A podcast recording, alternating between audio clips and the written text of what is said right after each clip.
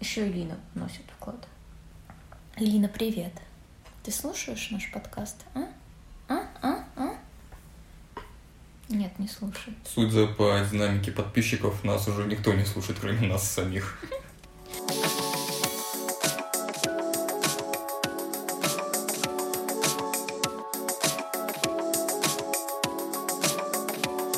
Здравствуйте, мордасти, подкаст «Зеленый таракан» здесь. По классике напротив меня Алена. И по классике здесь Арсен. Всем привет! Мы все еще подкаст о психологии обо всем, что с ней связано, так или иначе. Ну и также по классике в начале выпуска мы рекламируем инстаграм-блог Алены. express.psychology. Заходите и увидите сами, что там есть. Но я считаю, что там что-то есть такое интересное. Ну и по классике тема, которую мы обсуждаем в выпуске, она обычно находится в названии этого самого выпуска, поэтому если у вас интеллект чуть выше, чем у хлебушка, то вы уже знаете, о чем мы сейчас будем говорить. Поэтому э, гипноз. Гипноз. Насколько я знаю, ты в своей практике так или иначе применяешь методы гипноза, и поэтому первый вопрос, можно ли тебя назвать гипнотизером? А, ну, на самом деле, несмотря на то, что я долго и упорно училась гипнозу, и потом действительно начала вообще свою психологическую практику а, с работы гипнологом, а, то есть все-таки гипнотерапевтом. Нельзя. Да, гипнотизер. Так, я не закончила свою фразу. Но, в общем, несмотря на то, что я с этого начинала, сейчас я практически не использую гипноз в своей работе, только в каких-то исключительных случаях и какие-то отдельные техники бывает а, использую. А, так сложилось. Наверное, нет смысла подробнее как-то это описывать, но конкретно про слово гипнотизер. Гипнотизер это все-таки человек, который занимается эстрадным гипнозом, да, какие-то фокусы, какие-то представления. Как это, наверное, сейчас слово фокусы было очень э, неуместно и так как-то принижающе. Ну, в общем, представление, да, эстрадный гипноз. А человек, который использует гипноз в лечебных целях, это все-таки либо гипнотерапевт, либо гипнолог. Я даже затрудняюсь здесь. Гипножаба. Я ужасно хотела назвать свой студенческий э, клуб по изучению гипноза гипножабы, но не сложилось. Не сложилось с клубом или с названием? С клубом. Мне не дали его открыть. Мне сказали, что вас по БГУ не приветствуется. Жесть. Угу. Я была ужасно возмущена. Э, у меня почему-то аналогия с... Я забыл, как называлось это общество в Гарри Поттере, типа, где они ночами собирались mm, и тренировали. Отряд Дамблдора. Точно. Это как отряд Дамблдора, только э, отряд гипнологов, и ему не, су... не суждено было э, реализовать да. себя хоть да. в какой-нибудь мере. Мне очень нравится это сравнение. Мне кажется, действительно как-то так про все это и думала. Но вот. В общем, э, ректорат СПБГУ был другого мнения. Ну, там они... И, а там была Долорес Амбридж э, во главе? Ну, на самом деле у нас очень э, приятная декан, поэтому я не, не берусь ее... А почему ты ее не, загиб... не загипнотизировала, чтобы она дала тебе добро? Я могу использовать свою силу только в целях э, добра. Это было бы добро? Ну, это все равно как бы насилие. Так нормально мы в сторону, короче, ушли. Ага. Думаю, что с самого начала стоит размечать некие мифы о гипнозе. Расскажи, что такое гипноз, как он связан с трансом, связан ли вообще? А, гипноз — это метод, метод работы, который используется для достижения состояния транса. Для того, чтобы затем в этом состоянии транса а, производить какие-то манипуляции с человеком, направленные на а, модификацию его психологического состояния. Ну, лечебное воздействие. А транс — это, соответственно, особое состояние психики, измененное состояние сознания, нечто среднее между сном и бодрствованием. И это состояние, в котором мы как бы немного отпускаем наше сознание, наш контроль, нашу критику, и на первый план выходит наше подсознание, а, наши воспоминания, долгосрочная память, наши эмоции, а, образы различные, представления — психотравмы, вот все, что мы обычно носим где-то глубоко в себе, в трансе, оно э, выходит наружу. Но это именно вот такой транс, который вызывается гипнозом. Есть небольшие различия да, между тем, что мы актуализируем. Например, транс, достигаемый через медитацию, он будет иметь какие-то э, другие особенности. И в случае с какими-то другими техниками, я думаю, тоже. Но я наиболее знакома именно с гипнотическим трансом, и, соответственно, описала его особенности.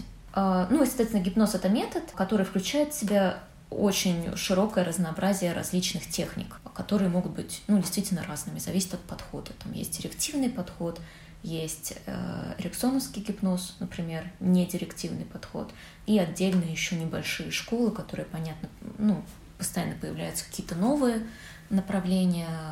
Э, а откуда они берутся? Ну, люди этим занимаются, работают, практикуют, исследуют, находят какие-то новые методы, там, адаптируют старые.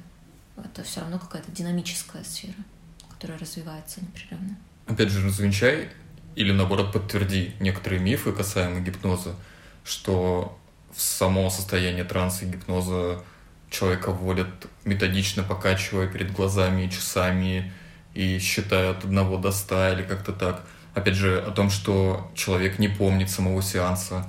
А, а... Давай по, по порядку. Ну, в смысле, я отвечу на первый и... А давай по порядку. Я просто ну, тогда... боюсь забыть и э, сбиться и ответить на что-то. Да без проблем. Ну, первое про часы. Да. Часы могут использоваться, действительно. Это такой немного устаревший метод. Мне сейчас сложно представить современного э, гипнолога, который этим занимается, хотя почему бы и нет. И, разумеется, секрет не только в часах, то есть это просто вот если ты сейчас начнешь передо мной махать часами, я, понятно, ни в какой транс не погружусь.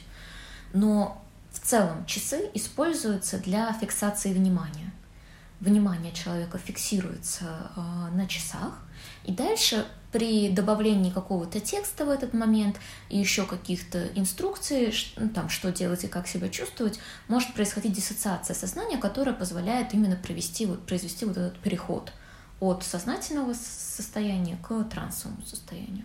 То есть вообще это как бы не то чтобы миф, получается? Ну, это не миф, просто иллюзия, что только часов для этого достаточно, и что вся фишка в часах, например. А, это может быть не только часы, это может быть ручка, это может быть вот стрелка метронома, это, ну, в общем, масса разных. А палец это просто может быть, в конце концов. Но сам по себе перемещающийся объект, на котором фиксируется внимание, он... А я сейчас поводила пальцем, и Арсен... Э, Впал гипноз. Ну, Пустил пену изо рта и начал дергаться. Да. Классический подкаст, в общем, ничего нового. Да, действительно. А, я забыла, что я говорила, но, по-моему, я свою мысль как-то уже раскрыла. Да. Ага, ну, тогда следующий момент, опять же, подтверди или опровергни про то, что человек не помнит самого сеанса после сеанса, что у него есть вот эта амнезия, что он такой, опа, а, просыпается а, и такой. А амнезия — это один из, э, сейчас будет сложное слово, феноменов, феноменов, как неправильно говорить? Как чувствуешь? Ну, я помню, что ты как-то любишь определенно это слово, феноменов. Ну, если ты не запомнила, то, в общем-то, и не важно. Видимо, тебе было не так интересно. Это. Нет, мне было очень интересно. У меня просто какая-то индивидуальная невосприимчивость к ударениям. Я постоянно делаю ошибки в ударениях и просто не чувствую вот этой разницы. Спасибо, хоть звонить не говорю. На этом уже большое достижение. Но в целом бывает. Поэтому скажи мне, как феномен? Ну, мне нравится, как, когда, как звучит феномен, и мне тотально не нравится, как звучит феномен. Все, хорошо, значит феномен. Есть такое понятие, как феномены э, гипноза, трансового состояния. Это определенные физиологические изменения, которые происходят с человеком. В частности, это замедление дыхания, это замедление глотательного рефлекса, это сильное расслабление, это могут быть ощущения искаженности времени, что оно течет быстрее или медленнее, чем на самом деле. Это ощущение... Это, кстати, то, что я проходил. Да, точно, да, я помню, ты мне об этом говорил. Я практиковала гипноз на Арсене. Тебе понравилось? Было интересно, я откровенно скажу. Да измени... Э, изменение восприятия течения времени, э, восприятие собственного тела, что оно может казаться либо очень тяжелым, либо очень легким, либо сильно горячим, либо наоборот таким, ну, как бы полупрозрачным, отдельные ощущения там покалывания, подергивания. Ну, в общем, я могу долго продолжать этот список там. Меняется цвет э, белка глаз, может быть покраснение, может быть слезовыделение, может быть... В общем, много чего может быть, и в том числе амнезия — это один из феноменов гипноза. То, что может происходить, но при этом не обязательно, что это точно произойдет именно с вами. Это зависит от индивидуальных особенностей, от э, глубины погружение в состояние транса, то есть, ну, чем глубже мы идем, тем выше вероятность амнезии. Кроме того, это а, тема, с которой мы работаем. Ну, условно, если это ресурсный транс, то вряд ли возникнет потребность у психики в амнезии. Если же мы прорабатываем какую-то психотравму, вероятность того, что психика захочет это... Ну, выместить. Ну, выместить ну, можно, ну да, как бы сместить свой акцент. Выше вероятность в данной ситуации. Ну и кроме того, а, сам гипнотерапевт в данной ситуации может давать или не давать установку на амнезию, если он видит такую необходимость. Да, но и то Прям подействует это... На, давать установку на амнезию звучит как, знаешь, как будто бы Кашпировский такой заглянул там из-за двери, такой, даю установку на амнезию. Ставьте свои банки с анализом перед вашим подкастоприемником. Да. Под установкой на амнезию подразумевается в прямом смысле, что вот мы с тобой провели какую-то работу в гипнозе, и потом я говорю, что вот там через какое-то время мы начнем возвращаться в привычное состояние, и там после того, как я сосчитаю до пяти, ты забудешь то, о чем мы говорили, и там твои внутренние процессы самоисцеления смогут продолжаться, но там ты, тебе сознательно не надо будет возвращаться к там, этим мыслям, этим переживаниям. Иногда это нужно, когда какой-то сильно травматичный опыт, который, ну, пока человек не готов сознательно с ним встретиться. Одно дело там, внутри, а другое дело на уровне, ну, какой-то большей осознанности. Так что варианты разные. Опять-таки, это не миф, но это совершенно не обязательно, и это не так, что это по щелчку пальцев происходит, что вот просто посмотрел на тебя гипнолог, и ты все забыл. Это как бы естественная часть этого процесса. Ну и следующий миф, один из, что в процессе гипноза человек полностью подчиняется воле гипнолога. Есть ли такое на самом деле? Или а... воля все равно еще остается при человеке, и он как-то сам может в любой момент прервать, не знаю, поменять ход действия, как-то так. Это зависит от э, глубины гипноза, опять-таки, и от личных характеристик, э, личностных характеристик э, человека, которого вводят в гипноз. С большинством людей такого не произойдет, особенно если речь идет о недирективном подходе. Тогда это вообще очень ну, как бы не глубокое состояние, от этого не менее целебное на самом деле, но не глубокое. Вы понимаете, что с вами происходит, вы можете слышать какие-то посторонние звуки, ну, вы можете в любой момент, действительно, это может быть, ну, там, не так легко, как просто если вы сидите с закрытыми глазами, взять и открыть их. Это может быть чуть тяжелее в состоянии транса. Но вы сможете это сделать, э, ну, вот там все мои клиенты будут свидетелями, что не было такого, что они не могли, э, ну, вот выйти из этого состояния, если бы захотели. А при этом есть директивные подходы, глубокие стадии, когда действительно а, уровень внушаемости сильно повышается, повышается, и люди могут делать ну, многое, что им предлагают. Но при этом для того, чтобы в такое состояние погрузиться, а, нужно, чтобы сошлось достаточно много факторов. Это ваша вообще способность, ваша гипнабельность, ваша способность погружаться на такие глубокие стадии. Это способности человека, который это делает. Это особенность, ну, то есть, что у него есть знания и умения, и, ну, и самое главное, опыт а, работать с такими глубокими стадиями гипноза. Это то, различные такие полевые характеристики, насколько этот человек для вас авторитетен, насколько вы в данный момент ну, взволнованы, эмоционально уязвимы, потому что ну, чем мы вот так расшатаннее, чем мы лобильнее, тем легче нас туда, э, в это состояние поместить. А если мы абсолютно спокойны и не хотим вообще туда идти, и не особо уверены э, в способностях человека, и вообще как-то ну, так обоснованно скептически настроены, то нас будет сложно туда увести, потому что мы просто не будем хотеть туда увести. Ну и еще есть очень небольшой процент людей, которых можно назвать сомнамбулами. Это люди, одновременно с высокой гипнабельностью и с высокой внушаемостью, которых действительно легко погрузить в такое состояние, где они там будут изображать курочек, э, сгибаться в странные эти позы неестественные, которые в сознательном состоянии не могут э, достичь. Ну, вот такие, это может происходить, этому есть доказательства, но это небольшой процент людей, очень небольшой, в специфических э, условиях. Вот так. И пока мы далеко от этого не ушли, а кто вообще поддается гипнозу? Есть ли такое, что ну, кто-то более внушаем, кто-то менее внушаем? Есть, ну, есть ли такое официальное понятие, как гипнабельность? Ну, то есть подверженность, я так понимаю, гипнозу. Что ты на этот счет скажешь? А, абсолютно точно очень разная восприимчивость к этому. И да, есть два, как бы две плоскости, гипнабельность и внушаемость. Гипнабельность — это именно способность погружаться в состояние транса. Это вот эта штука, когда там типа, ну, перед аудиторией, я знаю, есть такая штука, что типа, как определить, кто там более гипнабельный, гипнабелен и подходит для этой всей истории, что там типа в какой-то момент ну, кто руки разомкнуть не может, вот тот типа... Угу. Но это, вот это на самом это, деле это очень яркий результат, да? потому что ну, по моему опыту, людей, которые могут, не могут разомкнуть руки после такого внушения, ну, их реально немного. Ну, обычно из аудитории там несколько человек, ну, выходит. Ну, смотря из какой видел. большой аудитории. Ну, понятно, что мы не говорим о стадионе. Ну, там, я не знаю, средний, наверное, 300-400 человек. Ну, вот, да, примерно такой процент и есть. Это условно люди, которые, ну, они не сомнамбулы, но они чуть ближе вот к тому, к той части спектра. Так вот, есть гипнабельность, способность э, вообще входить э, в состояние транса и насколько легко вам это удается. И есть внушаемость.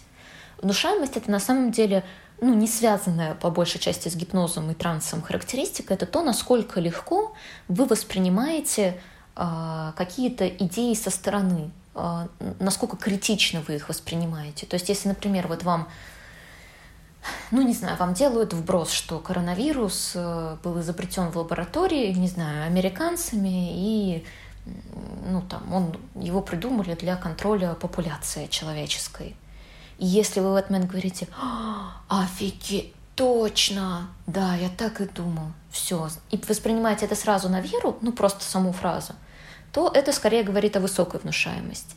А если вы, в этот, вы в этот момент задаете, ну там, не знаю, пять уточняющих вопросов, а откуда эта информация, а проверенный ли это источник, и еще, и еще, и еще что-то, и там для того, чтобы вас убедили в правдивости этой информации, вам нужны доказательства, то это уже не говорит о высокой внушаемости. Ну и, в общем-то, это два таких параллельных процесса, которые в какой-то момент ну, сходятся воедино, например. Ну, вообще параллельные линии не пересекаются. Как они могут сойтись воедино? А это не параллельные линии, это процессы, которые сначала идут параллельно, а, а в какой-то момент, ну, чудеса. Хорошо, они идут рядом, рука об руку. Окей, и в какой-то так, момент. Так мне нравится. Удовлетворен. И в какой-то момент они могут... Э, я уже сама не понимаю, что говорю. Там была какая-то фигура речи не совсем уместная, и теперь я не могу ее как-то адекватно подвести. Так, а есть ли какая-то корреляция между внушаемостью и гипноперенностью? Допустим, человек ну, супер невнушаемый, он супер скептик, супер э, как бы критично мыслит, и это значит, что он как бы и при этом для гипноза не подходит? Нет, а, смотри, можно, может быть так, что легко ввести человека в глубокий транс, и он там его сильно расслабит, а, там, может, какие-то он феномены будет проявлять, но изменить его установки на какой-то счет будет сложно. Например, ну, ты не сможешь ему внушить, что вот там он курочка, и ему нужно. Ну, не произойдет с ним этого. Он в трансе будет, внушения не будет. А может быть наоборот, что человек не входит в глубокий транс, что он как будто бы, ну просто его чуть-чуть подрасслабил, он сидит, все понимает, что происходит, но ты ему даешь установку, что, ну не знаю, ты больше не будешь курить никогда. Сигареты неприятные. Ты больше хочешь есть сельдерей, ну, например. И все, и он не был в глубоком трансе, но на него э, это внушение хорошо подействовало, и он дальше с ним по жизни легко идет. Ну и, соответственно, есть э, комплекты, где это и высокая гипнабельность, и высокая внушаемость, тогда и глубокий транс, и хорошо воспринимаются внушения. И есть ситуация, где это э, и то, и то плохо получается, ну и тогда это, этот человек не совсем подходит для, ну, например, посещения гипнотерапевта, потому что, в общем-то, толку от этого будет мало. Еще мне, наверное, надо более четко ответить на твой вопрос. В общем-то, э, какие люди, да, бывают ты спросил да, меня? Да, да, да. Вообще, кто поддается гипнозу? Да. В общем, э, гипнозу в какой-то степени поддаются все, хотя бы чуть-чуть, да, хотя бы чуть-чуть в транс можно погрузиться, хотя бы чуть-чуть какое-то внушение можно принять. Но вот сила воздействия и эффективность этого метода, она сильно, сильно варьируется в зависимости вот как раз-таки от характеристик э, гипнабельности и внушаемости. А, а вот эти характеристики, они, во-первых, э, сильно определяются врожденными, там, типом нервной системы, э, тем, как нас воспитывали, как нас приучили, А, ну, гипнабельность — это вообще именно природная такая характеристика чисто нервной системы. Внушаемость — это еще может как-то определяться нашим воспитанием. Но и плюс — а как, как я... она может определяться воспитанием? Как здесь могут повлиять родители окружения на это? Ну, что? воспитывать или не воспитывать критичность, воспитывать или не воспитывать такую доверчивость, недоверчивость, подверженность влиянию или нет. Угу. Ну, ну, условно, ну, например, мне с детства внушали, что там мир опасен, и ему лучше не доверять. Не то, что лучше, ему, если хочешь выжить, нельзя доверять. И у меня там есть некоторые сложности с тем, чтобы доверять, ну, например. Неожиданно я, как. Да. И э, я сильно тревожная, я с этим работаю, но при этом критичность у меня очень высокая, по крайней мере, насколько я могу оценивать эту характеристику. Я вижу, что, ну, я там очень редко э, воспринимаю какую-то информацию э, без того, чтобы ну, задать к ней много-много вопросов, а почему так? А, ну, вот так, например, во мне воспитали э, меньшую внушаемость, я бы так сказала. Но при этом это определяется еще и, ну, и тоже и нервной системой, еще чем-то. Плюс обе эти характеристики э, подвержены влиянию внешних обстоятельств, которые я уже немного перечислила, это то, насколько вы в этот момент эмоционально лобильно уязвимы. Условно, человек, который перенес сильное потрясение, ну, там, например, потерю близкого, будет более внушаем какое-то время, а, чем он мог быть до этого. А, алкоголь, наркотики, все это снижает нашу критичность и повышает вот эти характеристики.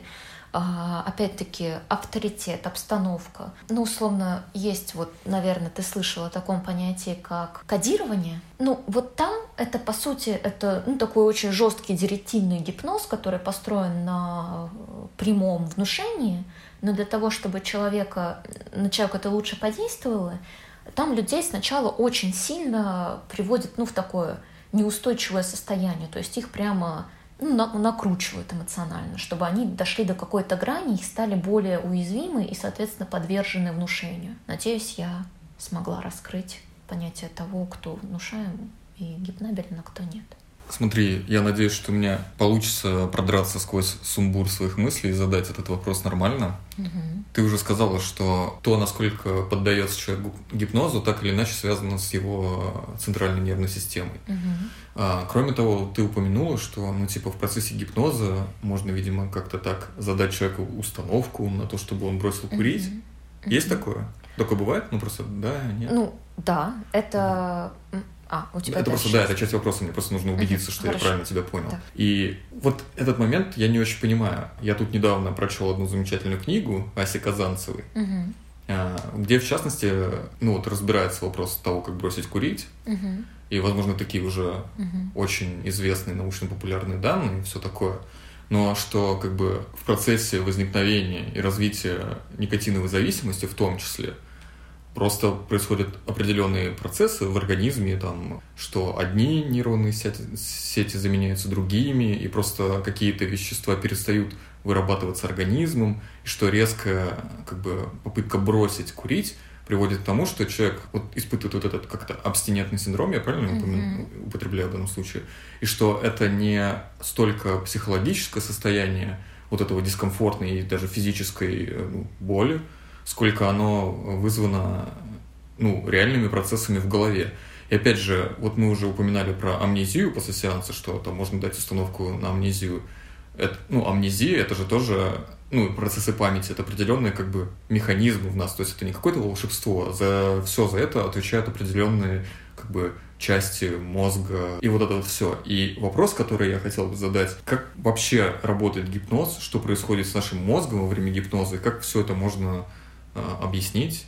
Может быть, есть какие-то исследования. И, и туда же вдобавок, что вообще ученые думают на этот счет. Отвечая на твои первые слова про курение, безусловно, у любой зависимости, ну, от какого-то вещества, алкогольной, наркотической, медикаментозной, курения, есть э, очень серьезная физиологическая основа. Именно поэтому, например, кодирование работает далеко не всегда и не со всеми. И внушение на Э, бросание курения или еще чего-то тоже работают не всегда, не со всеми, потому что во многих случаях физиология может оказаться сильнее или внушение может оказаться недостаточно сильным.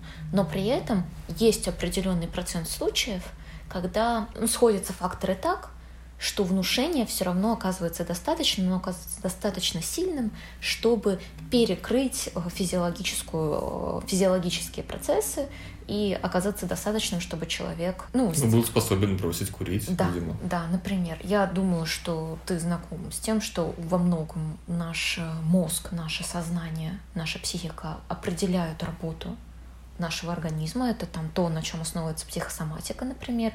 Естественно, также здесь может быть и позитивное влияние в том, что если есть внушение, то можно преодолеть и, и ну, вот там то физиологическое сопротивление, которое присутствует ну, в вопросе какой-то вот такой привычки. Теперь же отвечая на вопрос про то, что происходит с мозгом угу. во время гипноза, как я сказала, транс — это нечто среднее между сном и бодрствованием это такое состояние измененного сознания. И оно достаточно близко ко сну по своим нейрофизиологическим показателям. Ну и вообще надо говориться, что поскольку я не невролог, не нейробиолог, ну никто в этой сфере а, совсем. Я на очень примитивном уровне понимаю то, что там происходит. Я скорее ухожу в то, как э, коммуницировать со психикой, со психикой, с психикой, и как там работать, это я понимаю. А тут реально на примитивном уровне.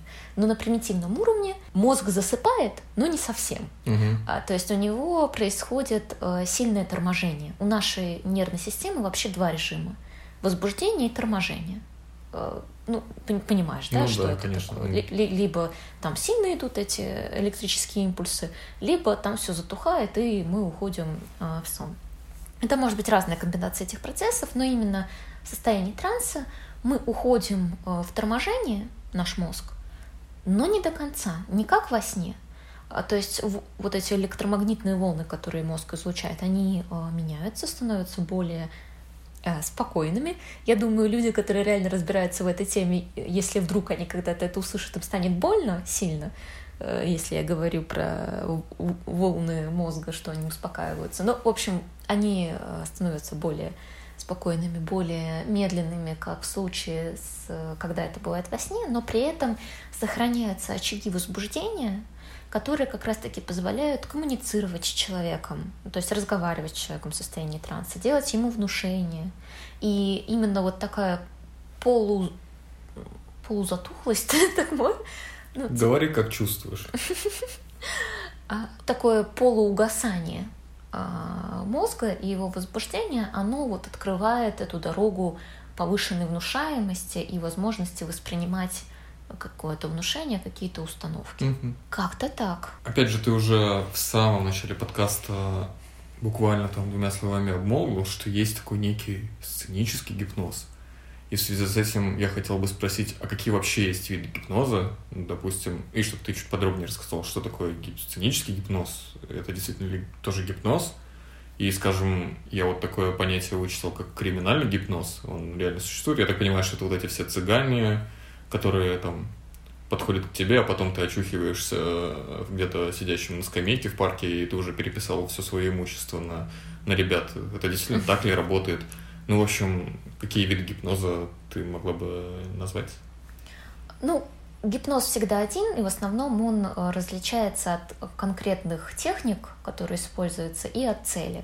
То есть там вот есть сценический гипноз, там могут быть немного другие техники, но главное это цель другая. Там нету цели кого-то вылечить. Там цель развлечь, поразить, удивить и все такое. Действительно есть Э, криминальный гипноз, ну, соответственно, гипноз, который используется в криминальных целях, да, нанесение какого-то вреда, ущерба. И действительно, как отдельный класс, это цыганский гипноз. Принцип тот же, техники немножко другие. Принцип перегрузить сенсорные системы, чтобы выбить вас в состояние транса. Как они это делают? Ну, например, э, они подходят толпой, их много, они пестро одеты, они все одновременно говорят. И э, их речь многоголосие такое, оно начинает перегружать э, слух их пестрость одежды начинает перегружать зрение, их, э, они могут еще начать э, прикасаться, как-то трогать, это перегружает э, сенсорную систему.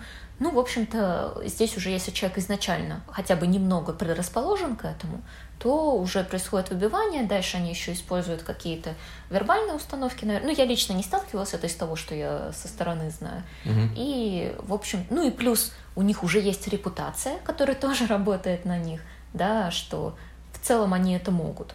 Если там человека, который понимает, как это все работает, наедине просто с одним цыганом посадить, ну, ничего не произойдет, в общем-то. Что еще мне надо было сказать? А, ну и глобально два метода. Это директивный и недирективный гипноз. Ну, я думаю, из их названия уже более-менее понятно, чем они отличаются.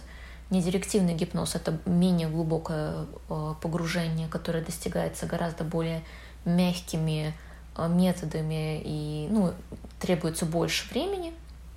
А Директивный гипноз, он ну, носит более насильственный характер, это там всякие Звучит не очень приятно.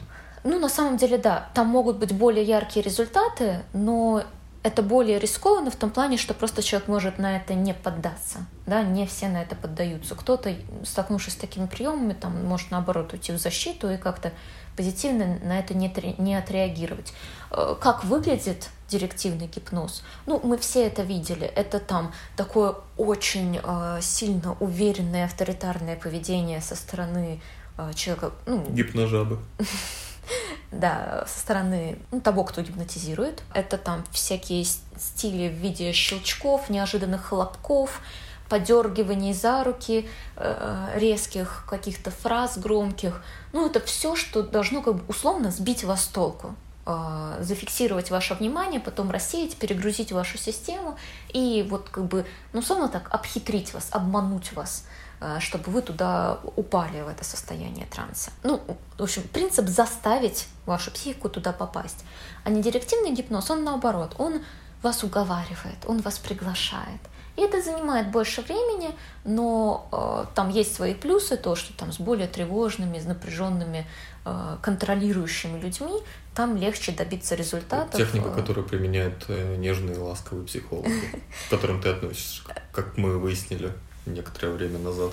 Ну, в общем-то, да. Я действительно не директивным гипнозом занимаюсь. И это такое, ну, это уговаривание, да, это убаюкивание. Это а, когда вы очень спокойным, размеренным голосом, таким расслабленным, предлагаете устроиться поудобнее, успокоиться, расслабиться, подумать о чем-то приятном, ну и так далее, и так далее. Мгм. Да.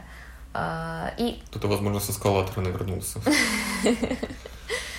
Хотя какой эскалатор? да, Тут из дома не выйти. да. А какие существуют техники гипноза? На самом деле немножко я про это уже рассказала, да, техники зависят от э, конкретного подхода, конкретного метода. Э, в директивном они такие более э, директивные, Мгм. а в недирективном они Да, более... когда более недирективные. Совершенно учусь на верно. ходу. Да, как у тебя хорошо получается. Спасибо за А, это позитивное подкрепление.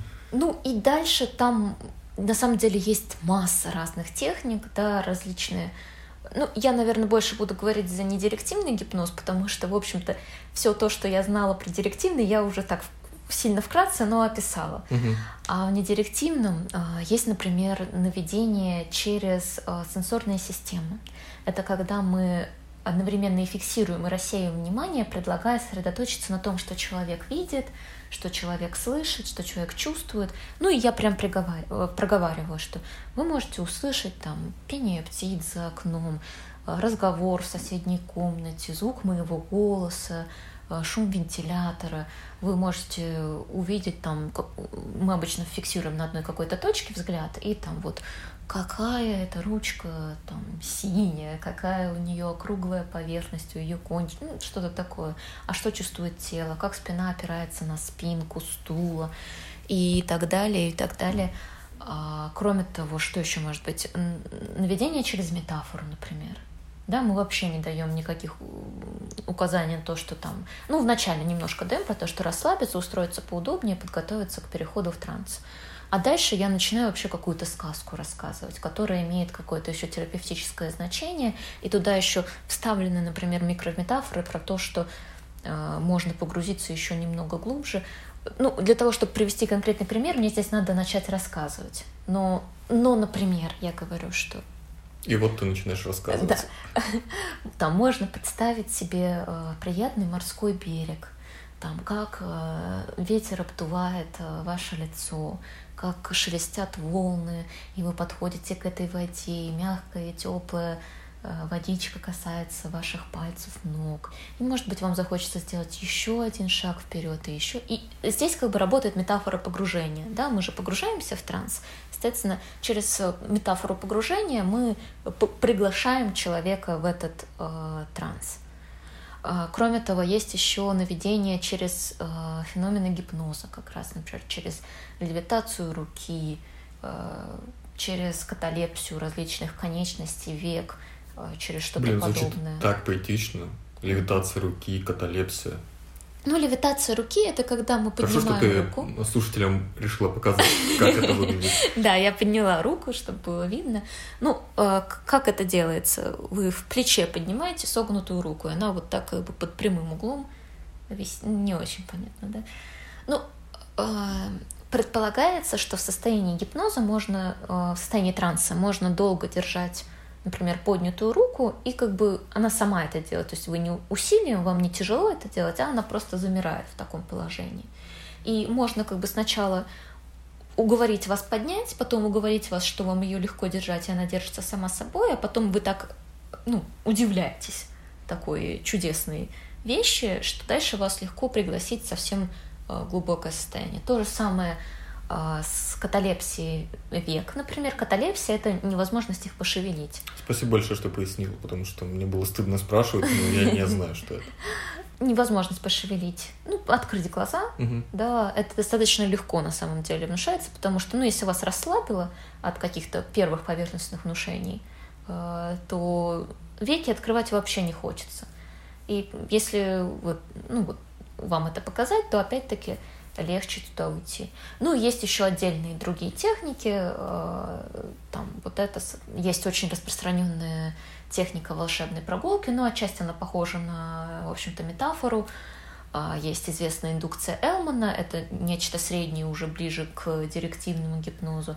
Есть очень популярная метафора со спусканием по лестнице, да, опять-таки спускание, погружение в транс. Счет хорошо работает, да, его можно вообще очень много вставлять, там, я считаю, до трех, до пяти, до десяти, вы оказываетесь Я считаю, до трех, если ты не оказываешься в состоянии гипноза. Да, как-то так. А, а можно ли как бы совместить директивный и недирективный подход. Сначала как бы убаюкать человека, а потом резко начать орать на него, там щелкать пальцами. Это сработает как-то? Спасибо.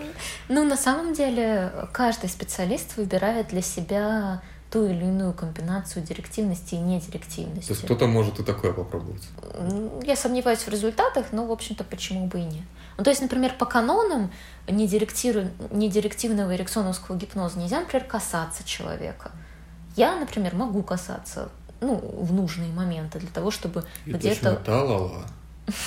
Один день ну вот после этого я теперь не смогу касаться своих клиентов. Ну и касаться подразумевается не в каких-то, да, в талала, а просто там в определенный момент э, коснуться предплечья со словами, что сейчас я коснусь вашей руки, и вы сможете погрузиться еще глубже. Угу. И после этого касаюсь. И это как дополнительное воздействие. Угу.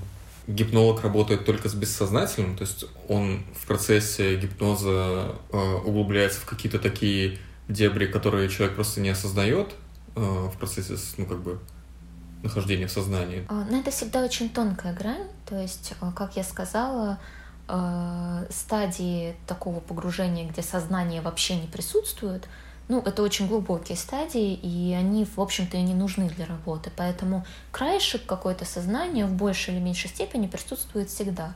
Но основная работа, конечно же, ведется в подсознании, потому что, ну, это наша цель, как я сказала, это хранилище эмоций, воспоминаний, установок, всего вот этого, с чем мы, в общем-то, и хотим поработать в гипнозе.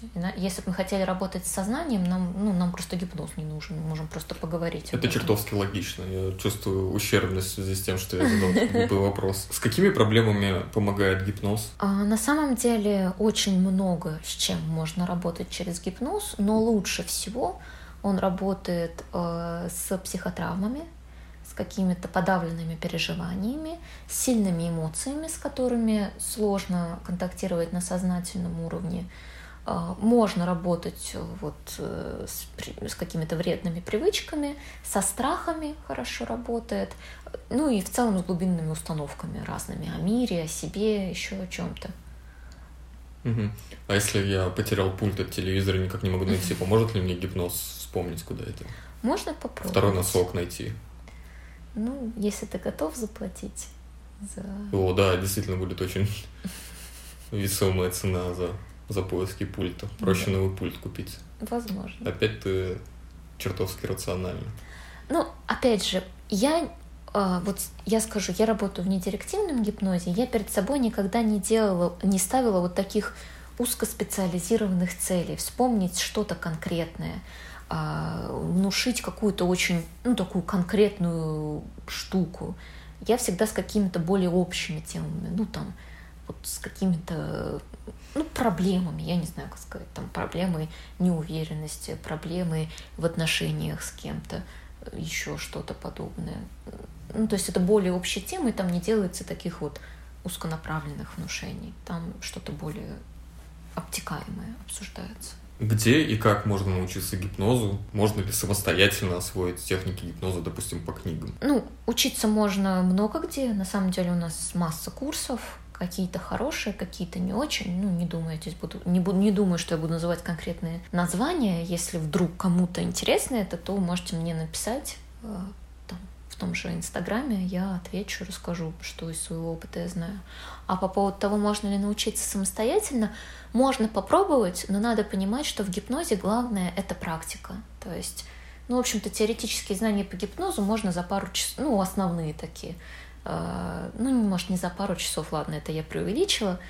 Ну, в общем, за какое-то очень а, определенное количество, ну, ограниченное количество времени. Ладно, совсем не пару часов, я не знаю, чего я это вдруг сказала, что про пару часов, это, конечно, ну, это прям вот самую базовую теорию, может быть, какую-то, ну и там конкретные техники, это все можно изучить самому. Но пока вы не начали практиковать, пока вы не начали просто отрабатывать раз за разом то, как вы это делаете, в особенности с директивным гипнозом. Ну, там не директивно, еще можно, например, на кошке тренироваться. Кстати, да, работает ли гипноз на животных? Ну, есть отдельное направление, как... Э... Можно ли пса э, загипнотизировать, чтобы он за пивком магазин гонял? Нет, там именно у них, ну, процесс э, ты не можешь внушить э, конкретные действия животному, просто потому что оно не понимает а, языка, у него не работает вторая сигнальная система. А, но можно их погрузить вот в это состояние гиперторможения. Есть на самом деле прикольные видео, как это там с курицами делают, там какие-то техники с пальцем, еще что-то ну, ну, в теории, да, можно, поскольку это именно физиологический процесс транс, то у животных, у которых есть мозг, это тоже с ними можно сделать. А, а нужны ли какие-то базовые психологические знания для того, чтобы научиться гипнозу? Или можно просто с нуля освоить сами техники и как бы больше э, ничего особо знать и не надо? Может если быть. речь идет о сценическом гипнозе, то да, вообще без проблем. А если о ну, гипнозе как методе терапии, то, ну, конечно, нужны. Как, как, ну, вы, может, и ведете человека в транс, но что вы с ним дальше будете делать, если вы не понимаете, как работает психика и там, что поможет, а что нет. То есть как там, как работать с теми же установками или с психотравмой или еще с чем-то. Ну, то есть такой загипнотизировал и... И оставил. Что теперь-то? Да. Есть ли какие-то противопоказания? Всегда ли гипноз безопасен или можно как-то навредить человеку в процессе? Но если специалист адекватный и не делает чего-то дикого, то, в общем-то, нет. Это ну, сам по, само по себе состояние транса, оно абсолютно безопасно. Дальше вопрос, что в нем делать. Ну, понятно, наверное, есть везде есть странные люди, которые могут какие-то неадекватные внушения попробовать сделать. Но, в общем-то, наша психика, она тоже не совсем тупая, я не знаю, как это назвать. И, в общем-то, не, как я уже сказала, внушаемость, она не безгранична, и мы можем критично воспринимать те или иные вещи. Поэтому я бы сказала, что это достаточно безопасный метод, особенно в недирективной его ипостаси. Ну а про противопоказания, есть ли какие-то люди, которым, ну, вот с такими-то проблемами или с такой-то с таким-то состоянием психики, вот ему нельзя впадать в состояние транса? Ну, прям нельзя, нету, просто с кем-то это будет менее эффективно. Опять же, возможно, нужно будет развенчать сейчас какой-то миф. А, можно ли и используется ли гипноз на каком-то глобальном уровне, там, условно, на уровне как там зомбоящик, что типа нам какие-то послания скрытые передаются, там, опять же, через 25-й кадр, и, и вот это вот все. Ну, я думаю, ты понимаешь вот эти mm-hmm. все стереотипы, что типа людей зомбируют, там, какие-то что-то внушают. Это, это работает вообще? Людей определенно зомбируют, но только это происходит не через 25-й кадр, и, в общем-то, не с помощью гипноза, а с помощью вполне прямых внушений. Ну, в смысле, нам постоянно так или иначе что-то внушают. Э, любая фраза, в общем-то, в каком-то смысле это внушение. И дальше оно может быть положительным или не совсем да, или оно может не иметь такого оттенка, но может преследовать какую-то конкретную цель. И нам постоянно что-то внушают. Ну, там, ну, условно, есть такое понятие, как пропаганда, да, и пропаганда — это внушение. Когда ты раз за разом что-то слышишь, этому становится сложнее сопротивляться. Это не значит, что этому невозможно сопротивляться. Конечно, возможно, но просто если не обращать на это внимание, то это фоном начинает как-то встраиваться в систему мировоззрения. Вне сеанса э, гипноза впадаем ли мы в процессе нашей повседневной жизни в состояние транса? Да, обязательно впадаем на самом деле. Прям обязательно? Ну, не... Достаточно часто это происходит, даже есть такое понятие бытового транса. А, например, когда мы занимаемся какой-то монотонной деятельностью, а, может быть, кто-то... Ага. А вот состояние потока — это тоже состояние транса? Ну, это близко э, к состоянию транса, не совсем идентично, потому что там гораздо, ну, наоборот, не торможение, да, а возбуждение угу. происходит. Но это там смежные ну, я, я заскрипела. Мне, Тебе меня, надо смазать. Да, у меня было так много вариантов слов, что сказать, я металась между ними, и поэтому в результате получилось просто... Слов не получилось. Да. А, так, возвращаясь к бытовому трансу, когда делаем что-то а, монотонное, ну, например, а, моем посуду, вы могли себя ловить на том, что вы вот что-то делали, делали, а потом бац, и вы не помните, сколько-то последнее время, сколько вы это делали. Автомобилисты, наверное, знают это состояние, когда вы вдруг бац, очнулись и не помните, как вы проехали как там последние пару... выехали. Но вот это уже другой немножко случай. А вы как бы все абсолютно нормально делали на автомате. То есть э, транс — это такое состояние автоматизма в том числе. А, когда мы в поезде едем, зачастую смотрим в окошко, и вдруг бац, и не заметили, как там прошло какое-то количество времени. Это вот вы попадали именно в это состояние транса. Ну и на этом месте мы заканчиваем наш подкаст. Спасибо, что дослушали до конца. Если вы дослушали, ставьте звездочки, Ставьте лайки, по возможности пишите комментарии, если они у вас есть хоть где-нибудь. И, кстати говоря, есть такой вариант, что если мы получим от вас обратную связь, что вам было бы интересно услышать какой-то транс в моем исполнении, ну то есть какое-то наведение в моем исполнении, то мы можем это сделать просто как такой внеочередной бонусный выпуск. А, Именно так. Да. Так что мы ждем какой-то вашей обратной связи, интересно вам это или нет, и можем попробовать Э, записать. Да, что-то скажем, подобное. если у вас наберется, может быть, больше одного заинтересованного, то возможно... Какие у нас низкие стандарты вообще? Ну, давай хотя бы двух. Да, в общем, если найдутся два, два человека, заинтересованных в наведении транса посредством прослушивания подкаста, то мы запишем для вас эксклюзивный выпуск. Да. И в качестве затравки небольшое финальное позитивное внушение для вас — я могу предложить вам сделать глубокий вдох и выдох, а затем еще один и еще один, так, чтобы вы почувствовали, где в вашем теле живет спокойствие, где в вашем теле живет расслабление. Вы можете прямо найти этот теплый комочек, а может быть не теплый, может быть прохладный, а может быть даже не комочек, а что-то совершенно другое, но это какой-то центр расслабления. И вы можете его найти, нащупать в своем теле, а затем с каждым вдохом и выдохом начать расширять его во все тело, так, чтобы это расслабление полностью заполнило ваше тело так приятно, так спокойно, так расслабленно. И вы можете сохранить это ощущение спокойствия и расслабленности вместе с собой в течение этого дня. Желаю вам всего самого хорошего. Вот это самое необычное прощание, которое у нас было. Да, импровизация это не Бонус очень для тех, легко. кто действительно дослушал для, до конца. Да. Для конца до конца. В общем, если хотите так, но больше, то пишите нам. Да, дайте нам знать. В общем, всем покеда. Пока. Панки хой рэп отстой. Э, Харьки.